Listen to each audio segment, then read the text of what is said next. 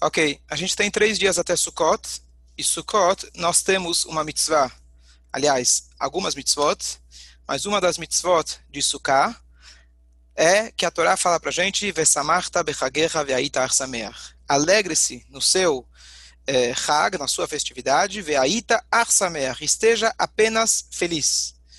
E dessa passagem, na verdade, nossos sábios aprendem a obrigação que no Yom Tov, mas mais especificamente em Sukkot, nós temos a obrigação de se alegrar.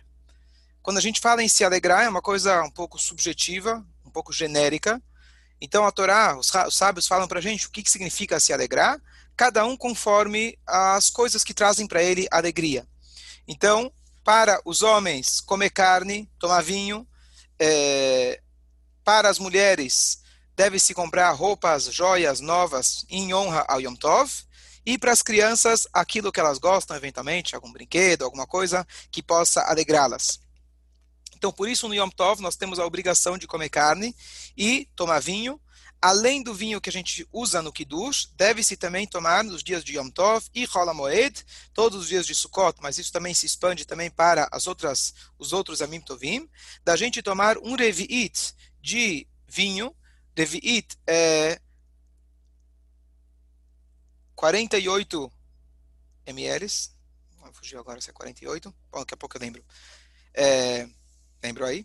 Pesquisa aí no Google. Tá. É, e, a gente, e a gente deve se alegrar. Então, a pergunta é o que, que significa se alegrar, como que a gente define essa mitzvah, e mais ainda eu queria dedicar os próximos dois, três dias, shurim que a gente vai ter, falar um pouco sobre esse tema, que ele é tão importante, tão essencial, ao ponto que o Arizal ele diz que não existe nenhuma mitzvah na Torá em ficar alegre, com exceção da época de Sukkot, mas não existe nada tão forte que traz a pessoa para fazer mitzvot como a própria alegria. Então, é, especialmente nessa época de Covid, que tem tanta incerteza, bastante ansiedade, é, bastante medo, e as pessoas falam, a gente não sabe ainda o que está por vir, isso é só a primeira onda, está chegando a segunda onda, eu estou querendo já comprar uma, uma prancha de surf, já que está falando que a onda está vindo aí, então eu acho que é o melhor jeito a gente surfar e não deixar a onda levar a gente, a gente aproveitar a onda para a gente surfar mais alto, mas as pessoas dizem que, bom, ainda enquanto tem a ajuda do governo, ainda a gente está de pé, daqui a pouco vai ter os resultados e ano que vem vai ser um desastre. Deus nos livre, a gente tem que, tem que pensar positivo, temos que estar alegre e do Hashem besimcha servir Hashem com alegria. Então, eu já tenho, quem quiser consultar, eu tenho alguns shiurim já gravados sobre alegria, dois deles se chamam Como Sair da Depressão para a Alegria, tem um outro que se chama Viva com Alegria, Paz e Tranquilidade, mas eu acho que nunca é demais a gente conversar um pouco sobre o assunto, é, porque apesar de que a gente... Desculpa até saiba a teoria, aplicar isso no dia a dia talvez é uma das coisas mais difíceis. Então vamos alguns conceitos básicos em relação à alegria. A palavra simcha em hebraico, uma coisa super curiosa, trazida em nome do Baal Shem Tov, talvez até do Arizal, de que a palavra simcha, ela compartilha quase das mesmas letras da palavra marshava. Marshava significa pensamento. Se a gente quiser pegar as palavras exatas, Besimcha, com alegria, ela tem exatamente as mesmas letras da palavra Marshava, pensamento. Então aqui a gente já tem a primeira dica de, de como a gente pode conseguir estar alegre, estar de bom espírito, estar de bom humor. A Torá ensina para gente que tudo depende do seu pensamento. O seu estado de humor, de humor na qual você acordou não depende de você necessariamente a tua maneira de ser, a tua maneira que você reage naturalmente às coisas, se é uma maneira alegre ou menos alegre, é a química que Hashem colocou dentro de você de quando você nasceu. Então, a reação imediata talvez não dependa de você.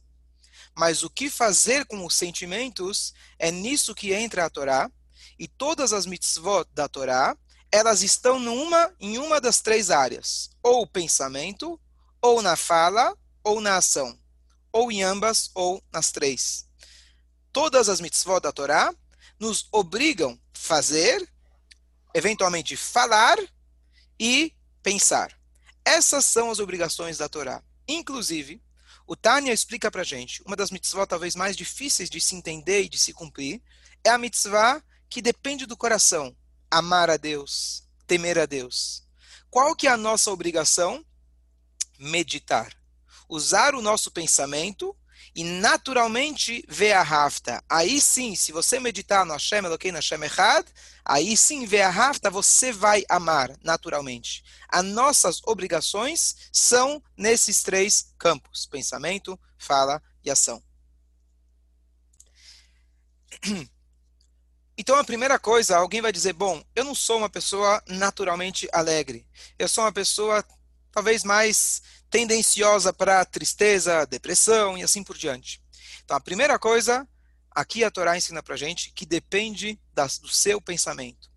Você pode encarar as coisas, você pode e tem o poder, a força de dominar para que o seu pensamento seja positivo e, eventualmente, o seu sentimento também vai ir nesta direção. Ponto número um. Um esclarecimento muito importante de que quando a gente fala é, sobre tristeza, depressão, não estamos falando aqui sobre algo patológico. Se Deus nos livre alguém tem algo patológico, ele deve procurar o profissional da área, seja médico, etc. Por quê? Porque a Torá fala para a gente que foi dado a permissão para que o médico possa curar. Então, não estamos falando de algo que seja patológico. Se é patológico, então a pessoa tem que procurar os profissionais. Quando alguém vem com um pé quebrado na sinagoga fala, Rabino, o que, que eu faço? Eu falo, chama Tzalá e vai para o hospital. Depois você vem conversar. Então, essa é a primeira coisa. Bom, uma história muito curiosa, muito bonita e uma história verídica é a seguinte: contam que uma vez na Rússia, na Europa antiga, tinha um rabino, que ele era um Rosh Yeshiva, ele era o próprio professor, reitor, diretor da Yeshiva, e ele era um cara que ele tinha um business também muito grande. Ele tinha, fazia importações de barcos, etc. E ele, eh, ele se autossustentava e sustentava a sua própria Yeshiva. Bom, então ele tinha aquilo que se chama Torá Ugdulá Bemakom Echad. Torá e grandeza ao mesmo tempo. São raras as pessoas que têm o mérito de o privilégio de ter ambas, o mundo físico e espiritual, ao mesmo tempo. Bom, um belo dia chegou a notícia para os alunos da Estivá de que todas as embarcações dele tinham dado algum problema, não lembro se naufragaram, algum problema tinha dado, e isso significaria de que aquele homem estaria não só perdendo aquelas embarcações, ele estaria endividado para o resto da vida. Chegaram os alunos e eles queriam saber como a gente vai comunicar essa informação para o Rosh. Ninguém queria se voluntariar, até que apareceu um aluno jovem, ele falou: Deixem comigo. Ele foi até o professor, e ele fala: Professor, Rabino, eu tenho uma dúvida. Sim, pois não? Ele fala: Olha, eu estive estudando a Mishnah de Brachot, primeiro tratado do Talmud, e lá a Mishnah diz pra gente que Shem Shemavarech Alatov. Da mesma maneira que a pessoa tem que abençoar a Deus pelas coisas positivas, então quando você tem uma boa notícia, por exemplo, você fala Shechianu, Atov Ameitiv e assim por diante, assim também nós devemos abençoar a Deus com quando tem situações adversas. Então, lo além do Deus nos livre, no cemitério, os familiares têm que falar, os filhos têm que dizer Baruch Dayan Haemet, abençoar a Deus, que Deus é o juiz verdadeiro.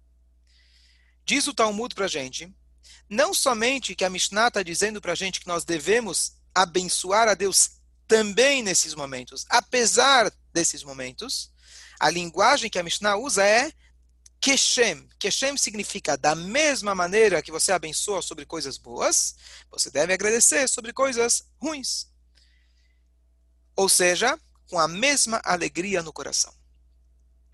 Disse o aluno para o rabino, falou, rabino, eu não consigo entender essa passagem. Como que alguém pode agradecer a Deus? Tudo bem, falar as palavras é uma coisa, mas com aquele sentimento no coração, dizer, agradecer, falar, proclamar, Deus, você é o grandioso que me fez perder dinheiro, Deus nos livre, que me fez, Hazve Shalom, uma coisa ruim acontecer. E o rabino veio com as explicações filosóficas clássicas, onde muitos rabinos acham que tem as respostas, por que aconteceu, todo mundo se torna é, é, advogado de Deus, e ele fala, olha, tudo que Deus faz é para o bem, Hazu Shalom, não estou dizendo que não, mas tem que saber quando falar cada coisa.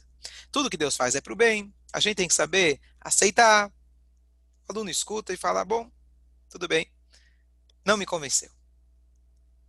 O professor parte para as explicações mais profundas, tem aquelas coisas de Gilgul, a gente não sabe o que foi na outra reencarnação, tudo que acontece é para o bem. Quando o pai dá uma vacina no filho, o filho pode berrar, mas ele não entende que isso é para o bem dele. Quando você assiste uma cirurgia, você pode achar que estão cortando a barriga do, do cara, mas na verdade ele está pagando por isso. E ele continuou falando as várias clássicas explicações, que são autênticas e verdadeiras. Mas o aluno insistiu, falou: não estou entendendo.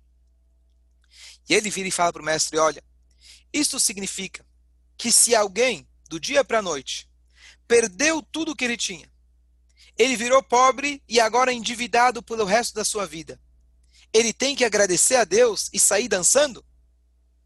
Sim, é isso que o Talmud está dizendo para a gente, falou o Rabino.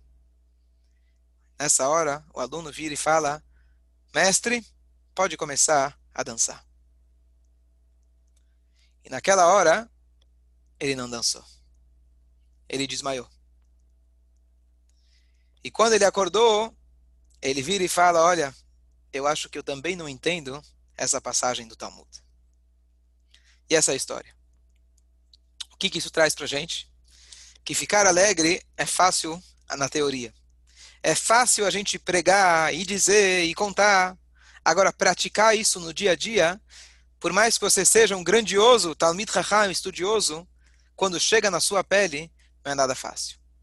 Então vamos pegar algumas ideias que a Torá traz para a gente a respeito da alegria. As pessoas, primeira coisa, hoje tem muita frase que fala eu quero ser uma pessoa feliz. E a ideia de ser uma pessoa feliz, muitas vezes, é uma ideia completamente errada. As pessoas dizem buscam a felicidade. O que é a felicidade? As pessoas buscam normalmente é um conforto material. Mesmo que seja, inclusive, a paz. Paz de espírito, não ter briga na família, não tem discussões, se dá bem etc. O que é a felicidade de acordo com a Torá é muito diferente desse conceito que as pessoas falam por aí.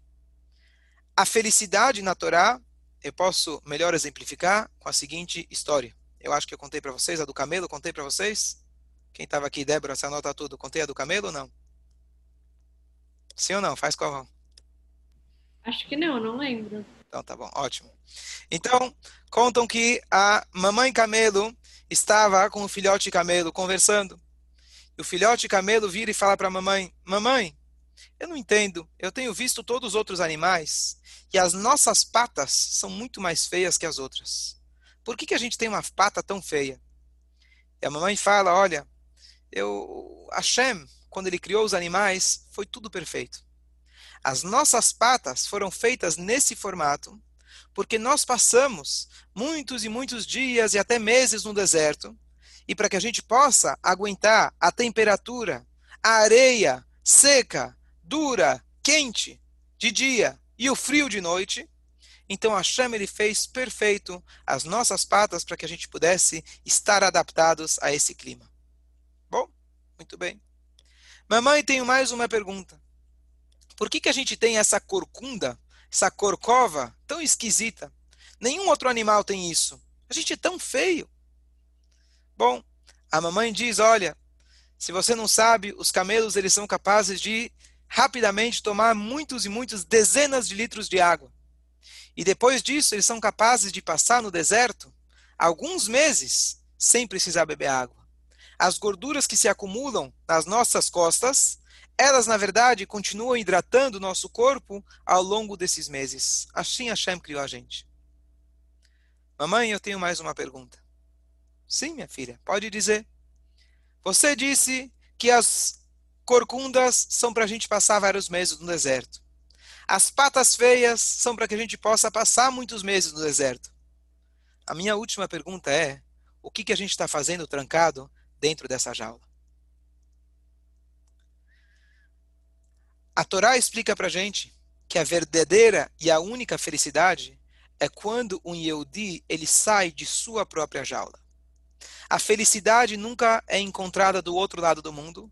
a alegria não é encontrada, você precisa atravessar oceanos. A Torá fala para gente, Loba Shamaimhi. A Torá não está nos céus. A gente não tem que ir longe.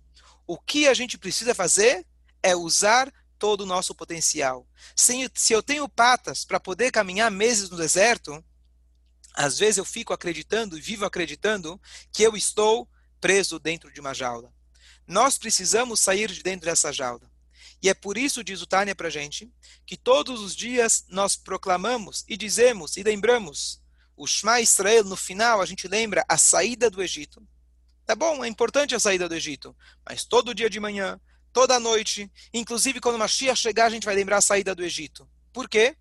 Porque a saída do Egito foi o primeiro momento que Hashem abriu para a gente as portas para a verdadeira felicidade. Alguém pode questionar: que felicidade é essa? Agora, até agora eu trabalhava para o Paró de dia. Agora eu saí do Paró, fui para Deus. Até no banheiro ele fala o que eu tenho que pensar. Até no banheiro ele fala como eu tenho que tomar banho, de cima para baixo, primeiro o lado direito, depois o lado esquerdo. Como eu tenho que me vestir de cima para baixo, também o lado direito, depois o lado esquerdo. Poxa, nem no banheiro, nem à noite, nem de dia. Shabbat, Yom Tov, todos os dias tem alguma coisa para fazer, todo momento. Essa é, na verdade, a chave que Hashem nos deu e disse para a gente: olha, vocês têm patas para conseguir caminhar muito mais longe. Vocês têm essas corcovas para conseguir caminhar muito mais longe. Então, a definição de felicidade é o mais importante, primeiro, para a gente conseguir entender o que, que significa. As palavras que eu mais gosto é simcha vetuv leivav. Simcha é alegria, todos conhecem. Vetuv levav e bom coração. A pessoa está de boa, a pessoa está relaxada, a pessoa está tranquila. Olha aqui que eu recebi véspera de Yom Kippur. Uma pessoa que não mora em São Paulo mandou para mim: Olha, Rabino, eu queria te comentar. Eu não sei porquê, mas muitos religiosos nesse dia, véspera de Yom Kippur, estão de muito mau humor. Eu não entendo. Véspera de Yom Kippur é o dia que as pessoas deveriam estar, tá, sabe, felizes, contentes, mais, né, mais é, compreensíveis.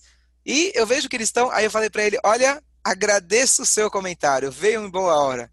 Em vez de eu refutar e falar que não é bem assim, que você entendeu o outro, é verdade. Erev Yom Kippur, a gente deveria estar feliz, tranquilo, esperançoso pela Mechilá de Hashem, e a gente, com as várias coisas que tem para a gente fazer, a gente acaba se estressando. A gente perde o barco miss the boat, se fala em inglês. You miss the point. Você perdeu o objetivo. Todo o objetivo do Pesach, inclusive, seria talvez os dois dias mais ocupados do ano, aonde você tem que tanta fazer tantas mitzvot. Você vai dizer, bom, isso é sair do Egito?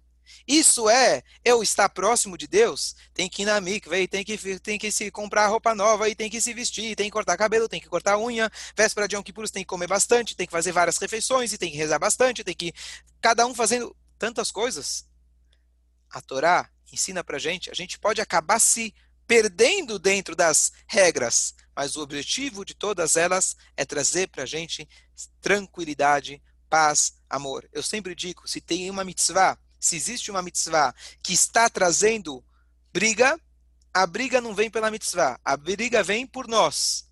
Mas você deve parar e pensar muito bem de como você está cumprindo essa mitzvah, porque mitzvah não traz briga. Hashem mos lamoiten Hashem shalom. Deus dá força para a gente e Ele abençoa a gente com paz. A última frase que a gente faz na Amidah é o Se Shalom. A última brachá da Amidah é Sim Shalom. A última frase de todo o Talmud é Shalom. A frase diz que Lonit na Torá ela Shalom Baulam. A Torá não foi dada a não ser para trazer paz nesse mundo. Paz significa não apenas não brigar, paz significa paz de espírito tranquilidade. Não existe maior felicidade do que uma pessoa saber que ele está exercendo o seu verdadeiro papel nesse mundo na qual ele foi criado com esse objetivo e ele consegue exercer o seu papel todos os dias da sua vida. Isso é a verdadeira alegria que a Torá coloca para gente. Não é fácil, claro, a gente contou a história no começo, mas a definição de alegria é essa. Mas uma coisa, eu ouvi uma frase muito boa, que para mim é bom, como rabino, sempre é uma boa desculpa. Uma história boa, se ela não é boa, não vale a pena nem contar pela primeira vez. Se ela é boa, você pode repetir quantas vezes for. Porque se realmente ela é boa e tem uma mensagem, a gente pode lembrar dela todos os dias da nossa vida. Ok. Agora, Entendi. Ok. É uma frase muito, muito bonita e que eu acredito que muitos já escutaram, mas é, eu acho que muitos é, é, é perdem a, a, a, cronologia, a ordem das explicações. Vou explicar o que eu estou dizendo. Na Torá, nós temos um trecho que traz para a gente 98 maldições. Para Shat Kitavó, não faz muitas semanas, antes do Rosh Hashanah a gente leu. Duas semanas antes do Rosh Hashanah a gente leu. Eu acho que eu fiz esse comentário, mas vale a pena a gente repetir. A Torá, depois das 98 maldições, a Torá fala Tachat asher lo elokecha v'tuv levav. Tudo isso aconteceu já que você não serviu a Deus em momento de sua alegria e bom coração. Qual que é a tradução simples, literal da Torá? A Torá está dizendo, olha, você não aproveitou. Eu te dei uma vida boa, eu te dei sustento, eu te dei conforto. Você deveria aproveitar os momentos alegres, os momentos de conforto, para poder servir a Deus. Já que você não usou, já que você não aproveitou, então por isso vieram as maldições. Chega o Maimônides, o Rambam, ele dá a seguinte explicação. Ele fala que não é apenas dizendo que você deixou de servir a Deus em momento de sua alegria, e sim que você serviu a Deus, mas você não serviu a Deus com alegria. Ele muda do em para com. Então, ou seja, a pessoa, no literal, não serviu a Deus, recebe as maldições. Conforme Maimônides, você até serviu a Deus, mas você não serviu com alegria. Depois vem a explicação do Arizal. Tachad.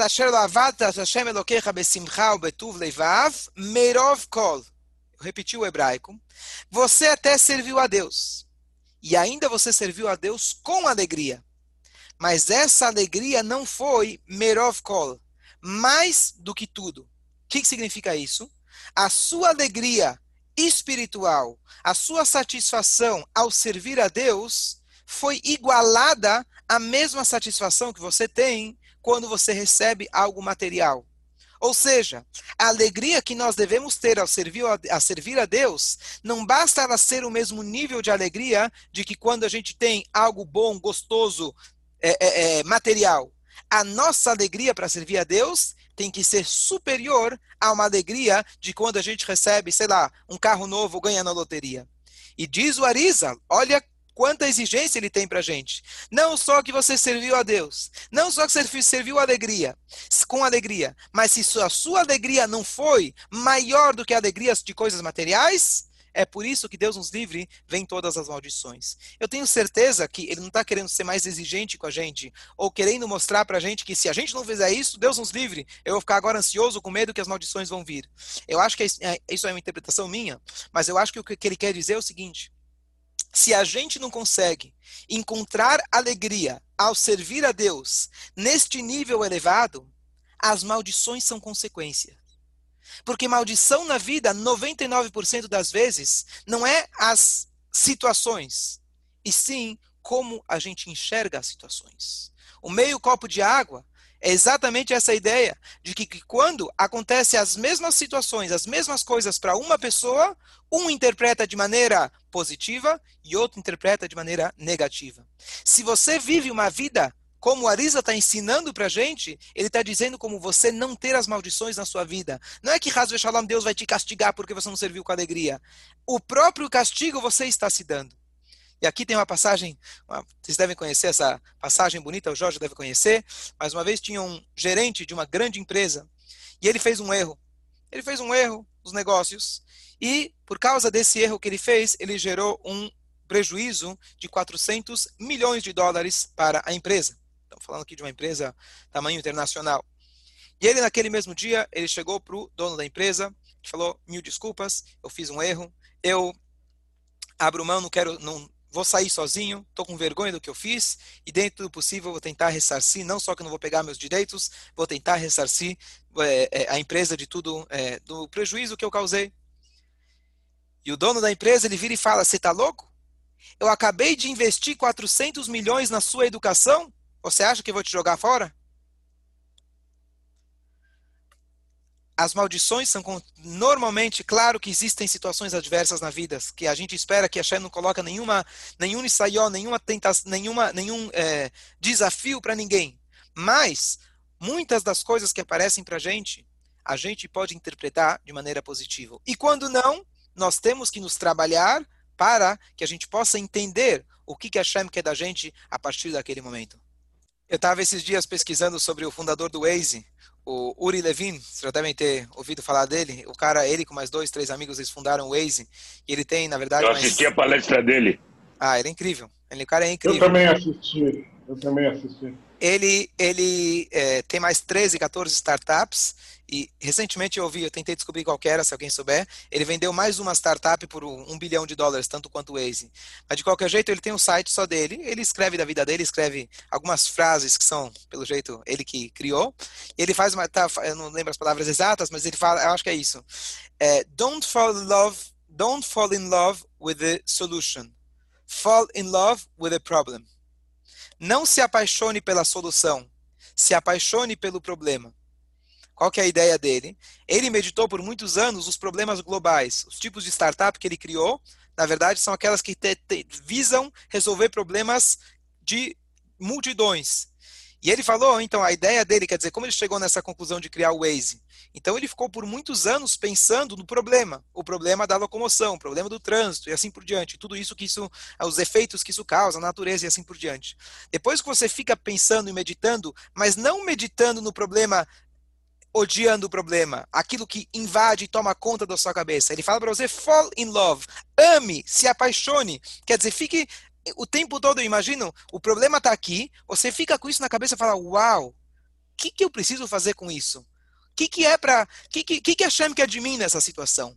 Ame esse, essa situação. Claro, para ele estar tá falando no âmbito é, de negócios. Mas isso para a vida, eu achei que é uma lição incrível.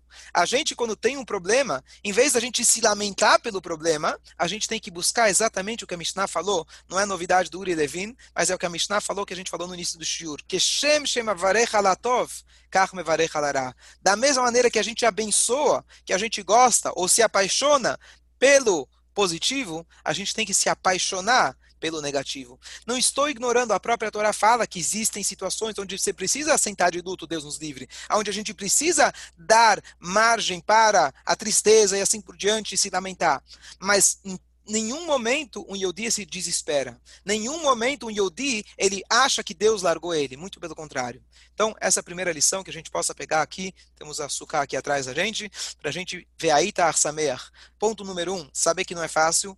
Ponto número dois, saber que a verdadeira felicidade é quando a gente usa todo o nosso potencial. E ponto número três, fall in love with the problem.